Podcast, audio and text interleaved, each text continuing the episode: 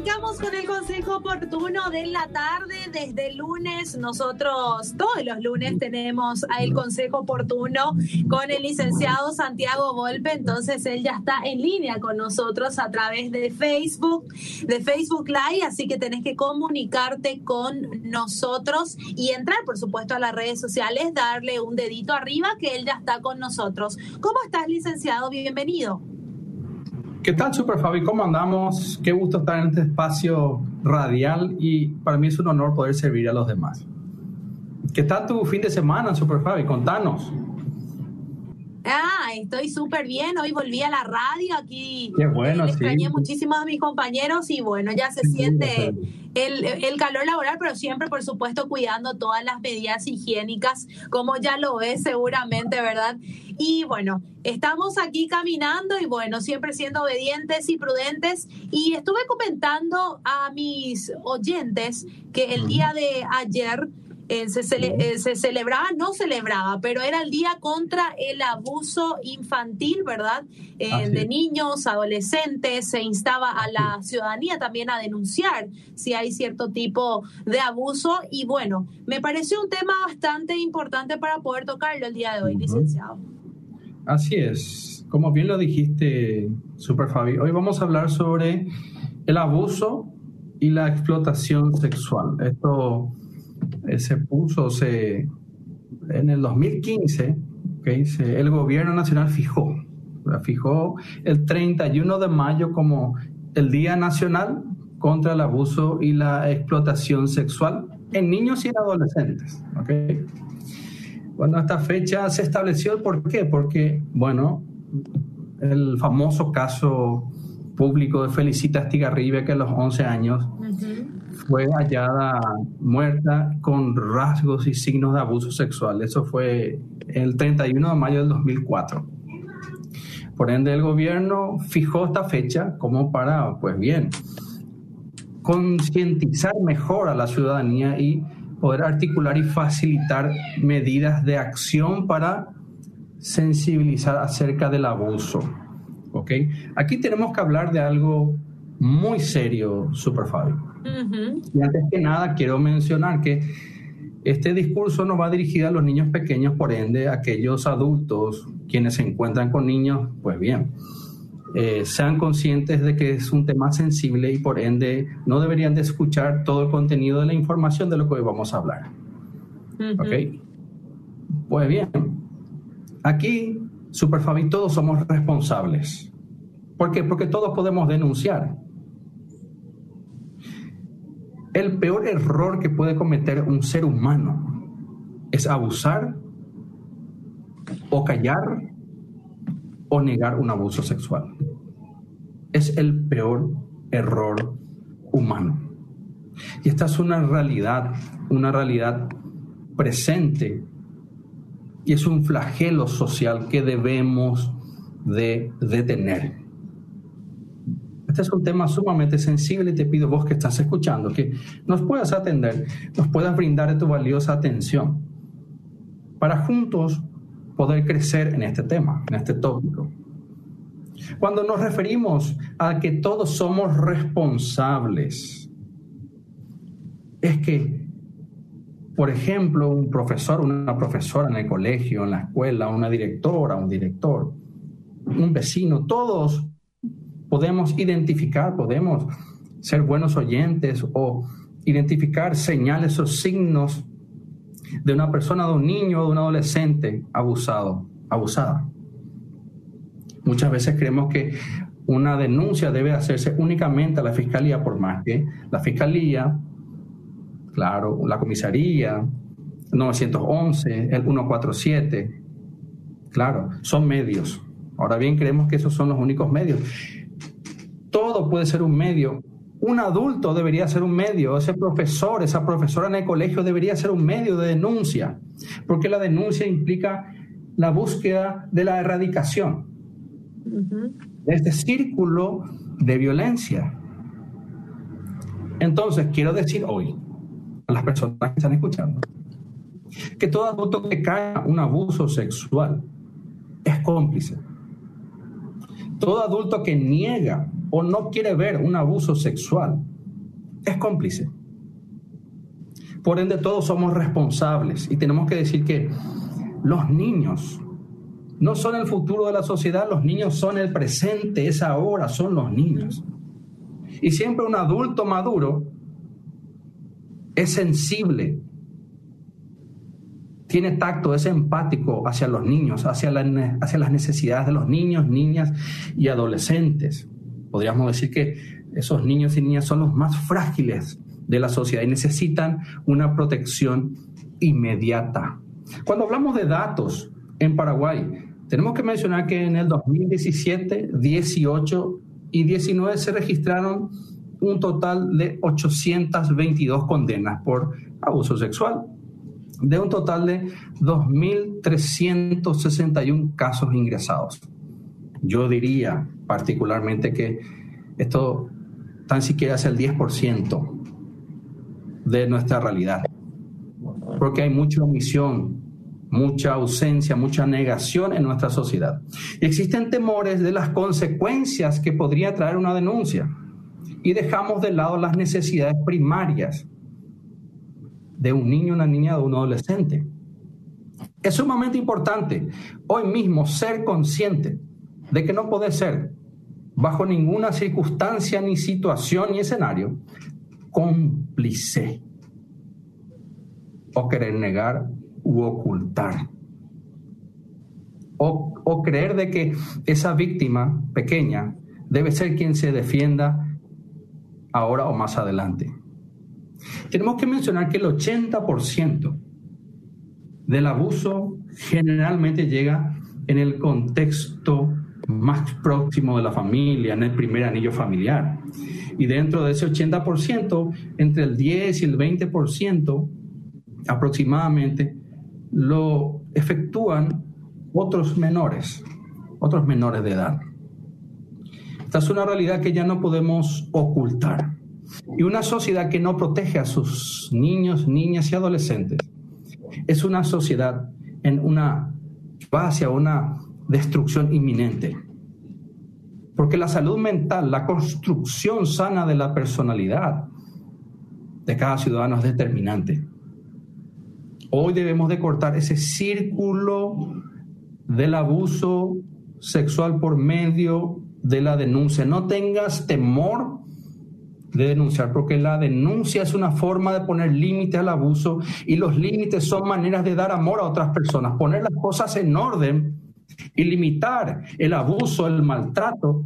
Son formas de dar amor, protección y seguridad. Y los niños y los adolescentes necesitan como dentro, como eje de su estructura de crecimiento, de desarrollo, de conformación de su personalidad, la protección, el cuidado, la seguridad y el amor.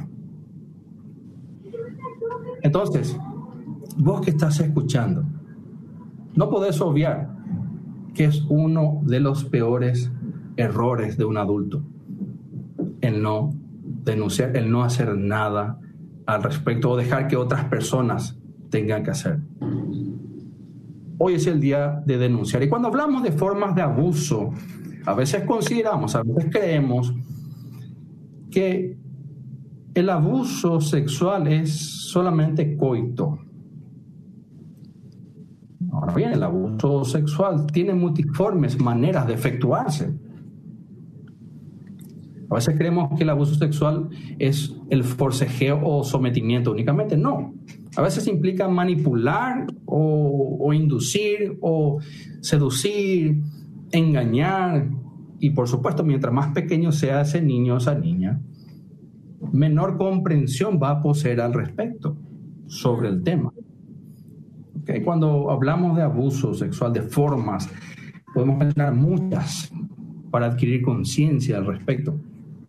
El hacer ver material pornográfico a un menor o intentar seducir sexualmente, miradas, comentarios, gestos, o que forme parte de conversaciones sexuales, conversaciones obscenas o, por supuesto, manosear los genitales o hacerle presenciar un acto sexual o mostrar los genitales de forma erótica o inducirle a que le manosee los genitales o o que se manosee los genitales a ese niño, a esa niña, a ese adolescente.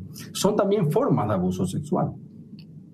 Por ende, debemos de ser más protectores, de brindar más seguridad y poder, por supuesto, descartar toda clase de acto que pueda ir en contra de la construcción saludable de la sexualidad de nuestros niños y adolescentes.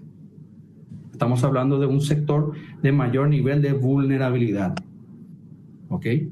Y cuando hablamos de una persona que abusa, no solamente puede ser un hombre, el abusador también puede ser una mujer, la abusadora. Y también hay muchos casos de mujeres abusadoras, de, de primas, de cuidadoras, de funcionarias domésticas. Siempre tenemos que tener mucho cuidado con quienes se involucran nuestros hijos, nuestras hijas. Tenemos que evaluar con mucha este, especificidad quiénes están en nuestro hogar, quiénes acuden a nuestro hogar.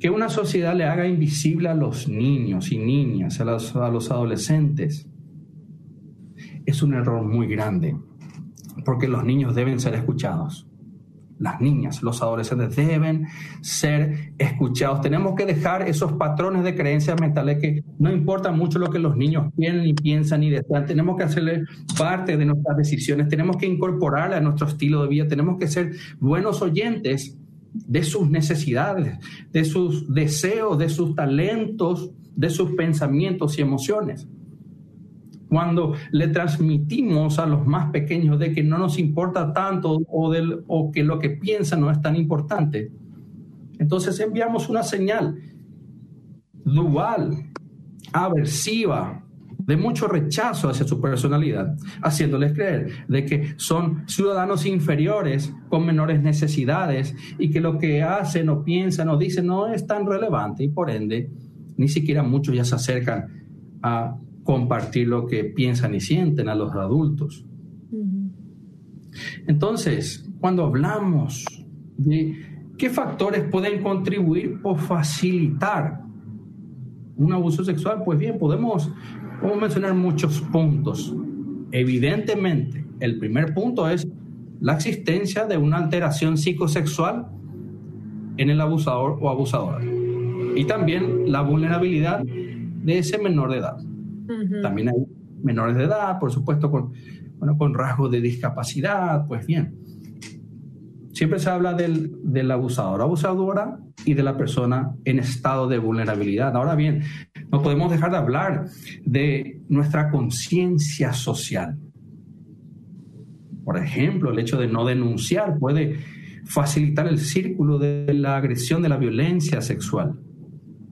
O estructuras machistas o cree que todas las cosas que pasan en la casa se tienen que quedar entre cuatro paredes, o mm. aspectos, culturales. También tenemos que hablar de la ausencia de educación. Los padres deben de educar a los, a los niños y adolescentes, ¿ok? Conforme a su edad mental, por supuesto. A los niños más pequeños hay que enseñarles que nadie puede tocar sus genitales, ¿ok? Debemos de darle por supuesto, tips, herramientas, instrucciones y conforme a su edad vamos acompañando su desarrollo cronológico y evolutivo y también acompañando con una educación acorde a su edad. También tenemos que mencionar que el trabajo infantil puede contribuir a que esos niños estén expuestos a toda clase de abuso y muchas veces sexual. El trabajo infantil va en contra del derecho de ese niño o de esa niña, de ese adolescente. Un punto también a tener en cuenta es el hacinamiento.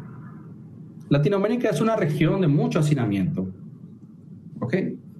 Principalmente podríamos hablar desde México hasta Argentina. ¿Ok? Sudamérica, Centroamérica y México Existe mucho hacinamiento también, por supuesto, en otros países existen. Ahora bien, esta región mencionada es una de las con mayor índice y porcentaje también, hablando de África. Según la Organización Mundial de la Salud, a partir de tres personas en un mismo, en un mismo cuarto, habitación o dormitorio, ya se consideraría hacinamiento, exceptuando por supuesto, los padres con ese recién nacido que puede estar también dentro de ese dormitorio. Pero a partir de tres personas se considera que ya es hacinamiento. Y cuando hablamos de hacinamiento, hablamos de un facilitador del abuso sexual. Y también esa falta, ausencia de libre tránsito dentro del hogar. Y la incapacidad para tener una intimidad, una intimidad personal, mejor dicho, puede deteriorar la salud mental de esa persona. Entonces, el hacinamiento puede facilitar, ser un facilitador del abuso sexual y también erosionar y deteriorar la salud mental por, porque hay una ausencia del el libre tránsito y no hay un espacio de intimidad personal para aquellos que habitan en ese hogar, en esa casa.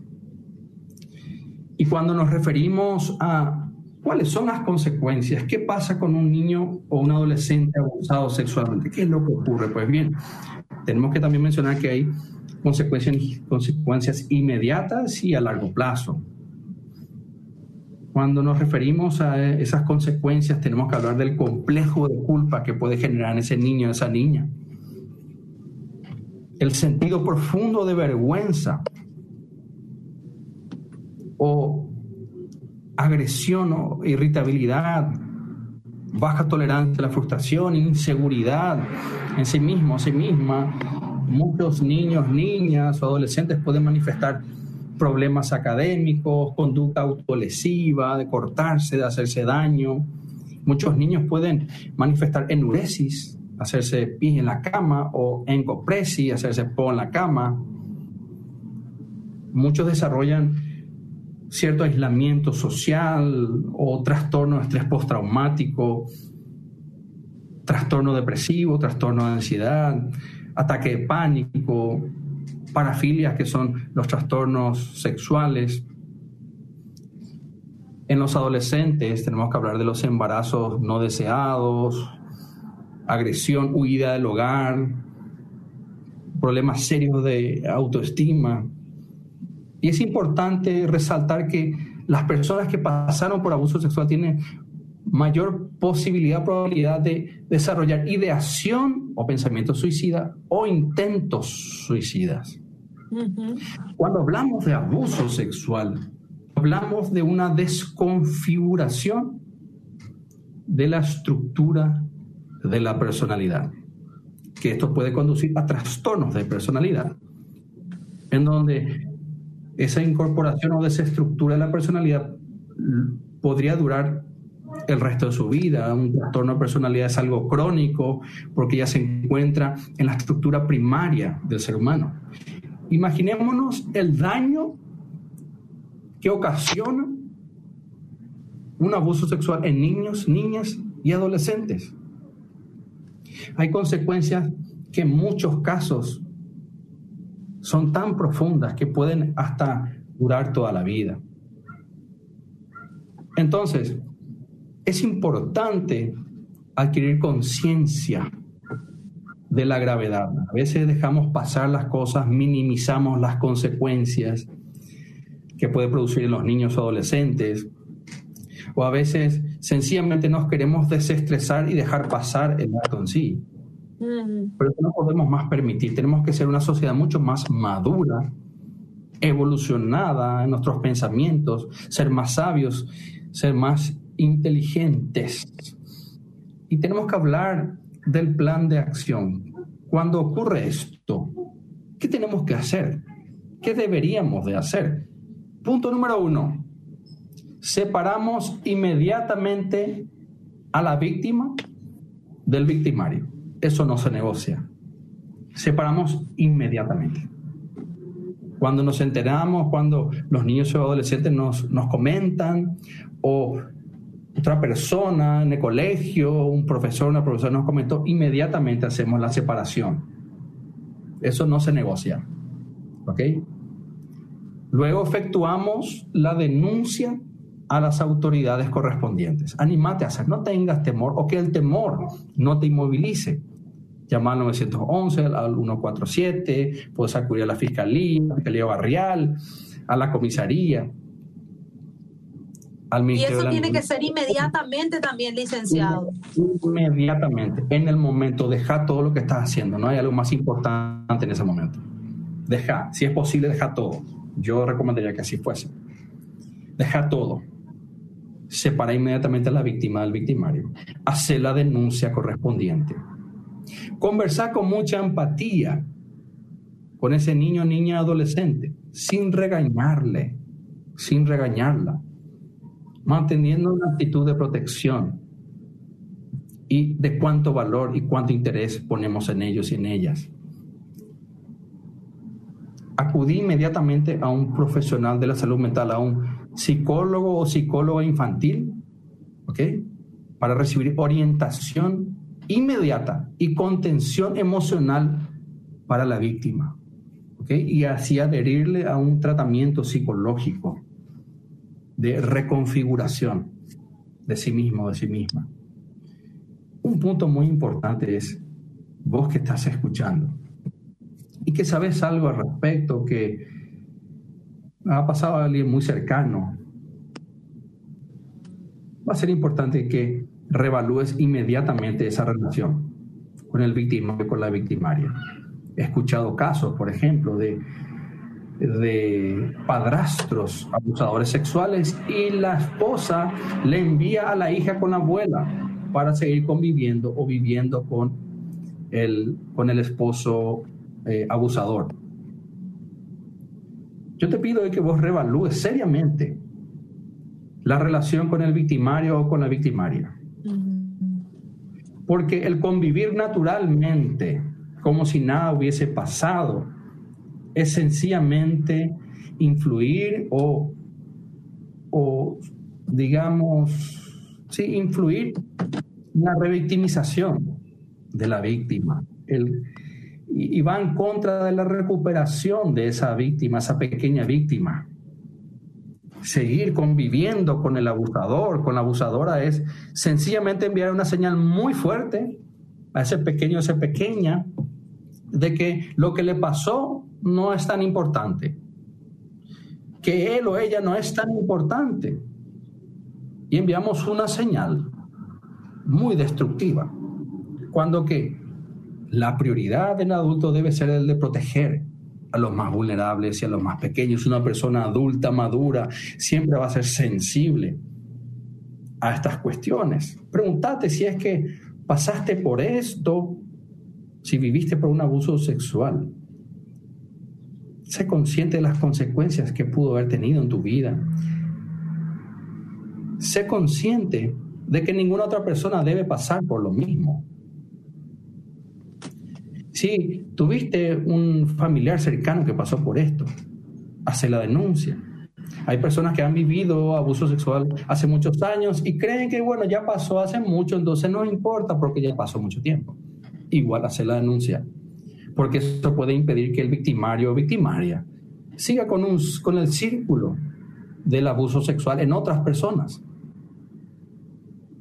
Entonces, este es el momento de cuidarnos realmente como familia. Estemos a favor de la familia y de la construcción de una sociedad mucho más madura, mucho más estable y recordar siempre que la persona que calla, que niega o que minimiza un abuso sexual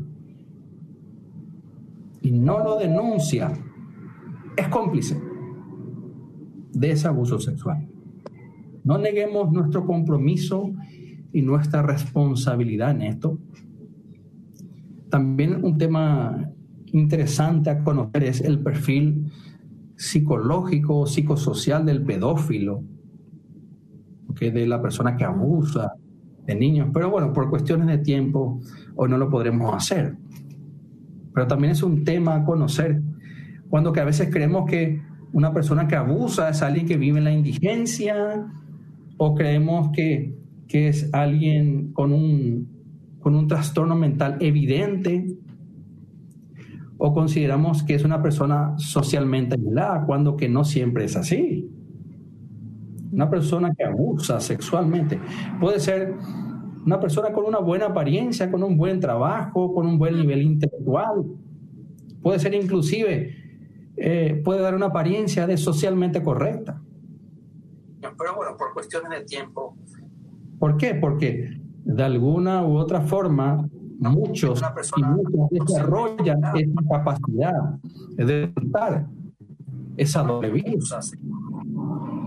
Por ende, estemos siempre atentos, cuidémonos, seamos conscientes con quienes nuestros hijos, nuestros adolescentes se vinculan. También tenemos que hablar de, de ese acoso sexual por las redes sociales, por los medios. Mm.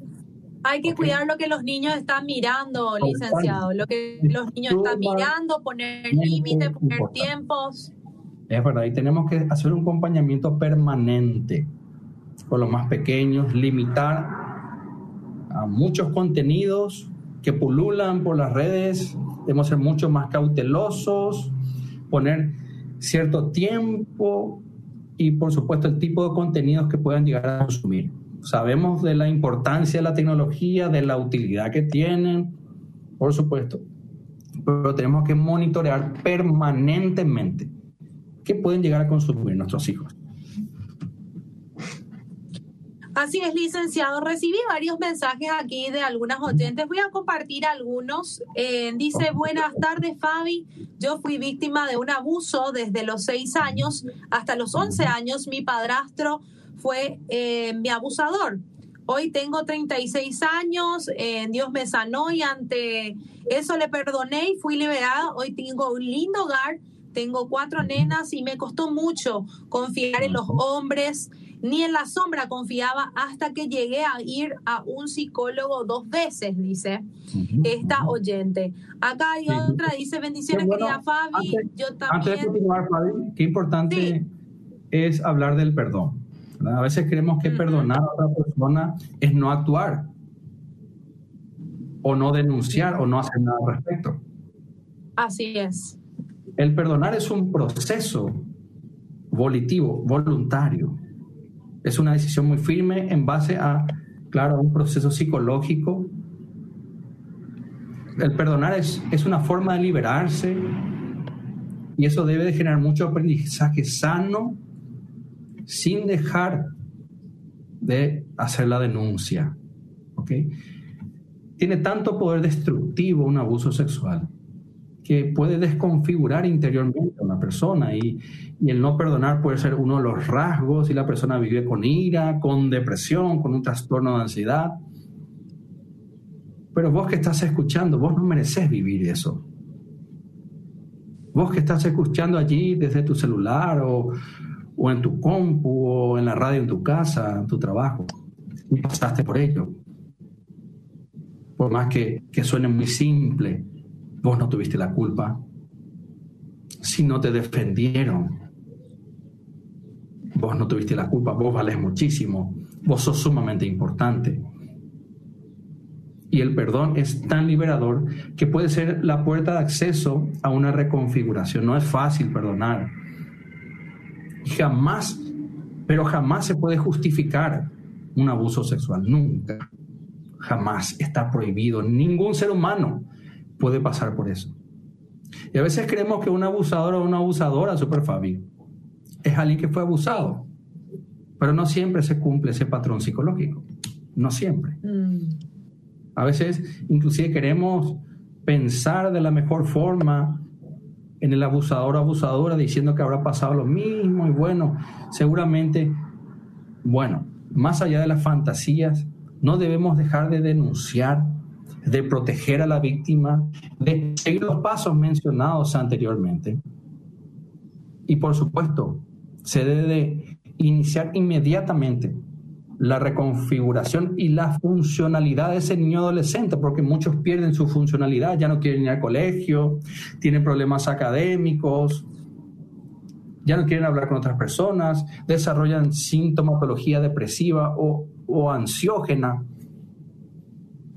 Seamos conscientes, seamos sensibles a lo que le sucede a otras personas. Nunca digas, ese no es mi asunto, eso no me, compete, no me compete a mí, no, ese le pasó a mi vecinito, a mi vecinita, no, yo no tengo nada que ver con eso, es otra familia, o que te diga, mejor no te metas en eso, no te metas en problemas.